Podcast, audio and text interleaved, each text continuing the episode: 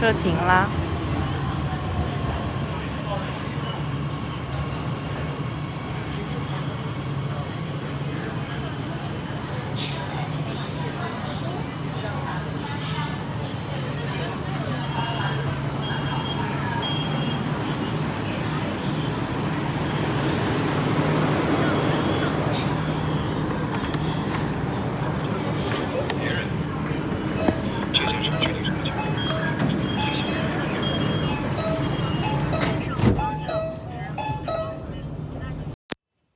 大家好，刚才听到了吗？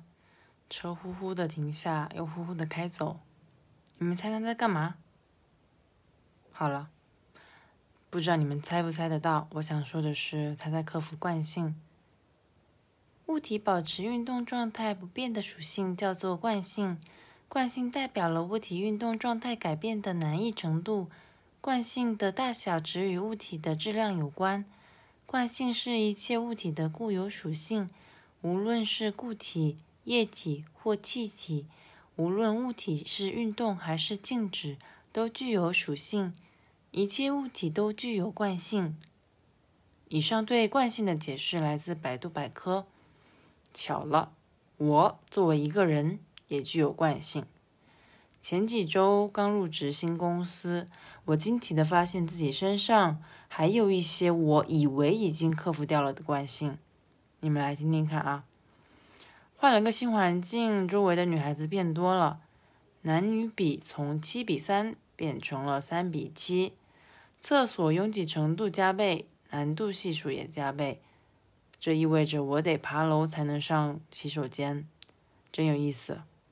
但另外一个变化是，我每天能够收到不等量的夸奖和赞美。你是不是觉得这是一件非常好的事情？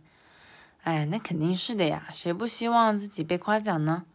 但每当收到一个赞美，我身上的惯性小人又要开始出来作怪。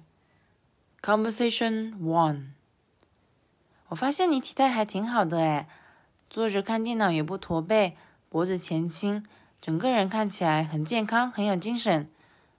嗯，我没有你说的那么好啦。嗯，嗯嗯嗯，这个简单的对话里面说一句说说一句谢谢，竟然是这么难的事情吗？还亏我在好几个之前聊过感恩节的播客里，说我最喜欢说的就是谢谢。但我可能也是个网络谢谢侠，在网上不遗余力的敲着叉一叉一，选中第一个谢谢。但放在面对面的对话里呢？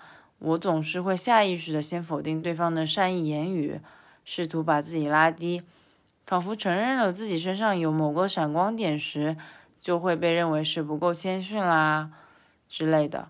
心理上知道这么做当然是不好的，但身体却非常诚实的表达出来了，这也是一种惯性。由于保持的身体状态过于久，导致有一段时间心理里存在抵抗。也显得微不足道。后来开了个新人培训会，老实说，大部分我都兴趣奄奄的，特别是破冰那个模块，常规的自我介绍，常规的小组建立，常规的上台展示，世界上难道没有更好的团建形式了吗？我暗暗想着，如果有的话，也请大家在评论区来启发我，下次轮到我去启发他们。所以呢，一个尴尬的开场，反正介绍完一轮我也记不住名字。自我介绍是永远的难题，至少对我来说。我希望自我介绍的时候，我更像是，呃，有甜品搭配组合那样丰富的模板。比如说，Conversation Two，大家好，我可以是杨枝甘露烧仙草，可以是芋泥八宝冰。也可以是草莓豆豆乳绵绵冰。括号，我不希望自我介绍是永远的姓名、户籍、教育背景，还有兴趣爱好。括号完。但我后来发现，抵抗破冰这件事儿也是我的惯性，因为我害怕陌生的环境，害怕别人记不住我，更害怕说错话、做错事被人看在眼里。但其实也没什么好担心的。这三件事比让我自己陷入情绪低落，这件事情本身根本显得微不足道。我尝试反抗惯性，所以稍微扭转了一下这个心情调节器，让它变成一个中间态。对这种破冰呢，既不是喜欢，也不是不喜欢，结果整个人都好了。我依然可以觉得团建无聊，我依然可以简单的说一些无聊的自我介绍的话，但这份无聊更像是一种非常自然的存在。没有什么是我需要被影响的，它的辐射范围不应该被我想的，不应该被我放的那么大。再说了，我的眼睛可是蓝光的哦，不应该被这种小光给它辐射到。嗯，就是以上这些很微小的事情吧，嗯，微小的惯性，还有微小的抵抗。开车的时候，驾驶员不都要系安系安全带吗？这样才能保护自己的生命安全。嗯，为了防止突然停下来的时候抵抗不了的巨大惯性可能会导致的生命危险，生活里似乎也不能任凭惯性逍遥在外。